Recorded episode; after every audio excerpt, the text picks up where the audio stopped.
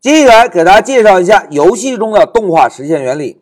哎，同学们，我们现在已经知道了，利用三句简单的代码就可以把一张图像绘制到屏幕上，对吧？现在我们试想一下，假设屏幕上的英雄飞机能够产生一个移动的动画效果。哎，同学们，一旦飞机有了动画效果，我们开发出来的程序是不是就有了一点点游戏的味道，对吧？那在这一小节啊，老师呢就给大家介绍一下。游戏中的动画实现原理，同学们要在游戏中实现动画，原理跟电影是非常类似的。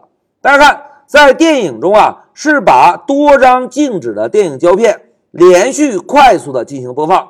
当这些电影胶片的画面传入到我们大脑之后，利用人类的视觉暂留，就可以产生一个连贯的视觉效果，对吧？这个呢是电影的实现原理。那现在我们看一下。在游戏中怎么样实现动画效果？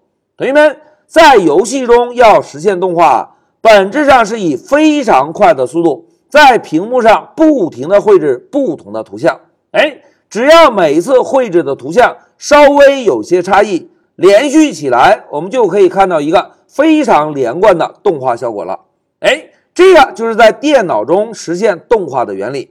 同学们，为了让大家有个更加直观的感觉啊。老师呢准备了两张动图，哎，大家看，这个是动图的第一个静止画面。然后老师摁一下向下的键，走，哎，大家看翻了一页，对吧？如果再摁一下呢，哎，又翻了一页。如果我们把这些静止的画面啊，快速的进行播放，哎，大家看，快速的播放，哎，右侧是不是就产生了一个手翻书的动画效果，对吧？哎，同学们，我们再来玩耍一下，老师啊。找到第一个画面，然后摁一下向下、向下、向下。哎，现在摁的比较慢，我们并不能看出动画效果，对吧？如果摁的比较快呢？哎，现在老师摁一下走，哎，同学们看，一个动画效果就出来了，对吧？那现在老师啊，再换一张动图，大家看，这张动图是一个小猫，对吧？如果老师摁一下向下，哎，猫的脑袋稍微有一点点变化。这个变化呢不好观察。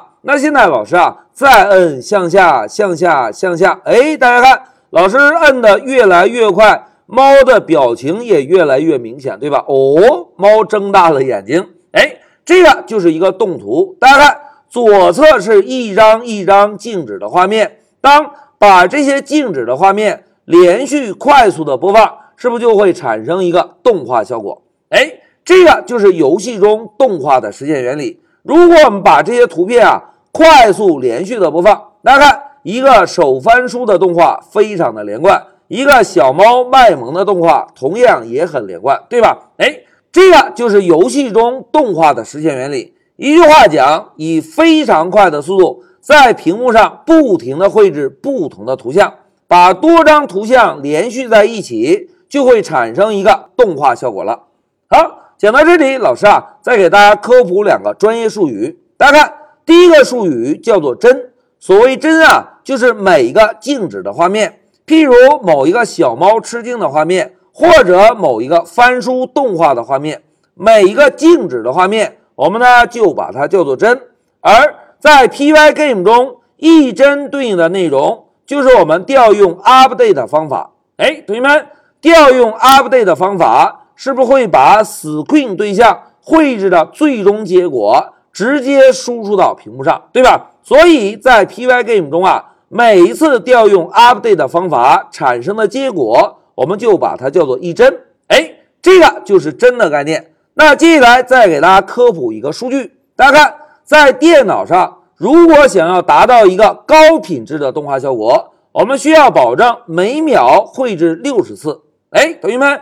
在电脑上每秒绘制六十次之后，就可以产生一个非常连续、高品质的动画效果。那么，要想达到每秒绘制六十次，同学们是不是就意味着我们开发的程序需要每秒钟调用六十次 update 的方法？哎，这个就是针对 Pygame 要实现动画的两个重要概念。老师再重复一下：每一次调用 update 的方法产生的结果，我们叫做帧。要达到一个高品质的动画效果，我们每秒钟需要调用六十次 update 的方法。好，讲到这里，老师就给大家介绍了一下游戏中的动画实现原理。现在老师先暂停一下视频。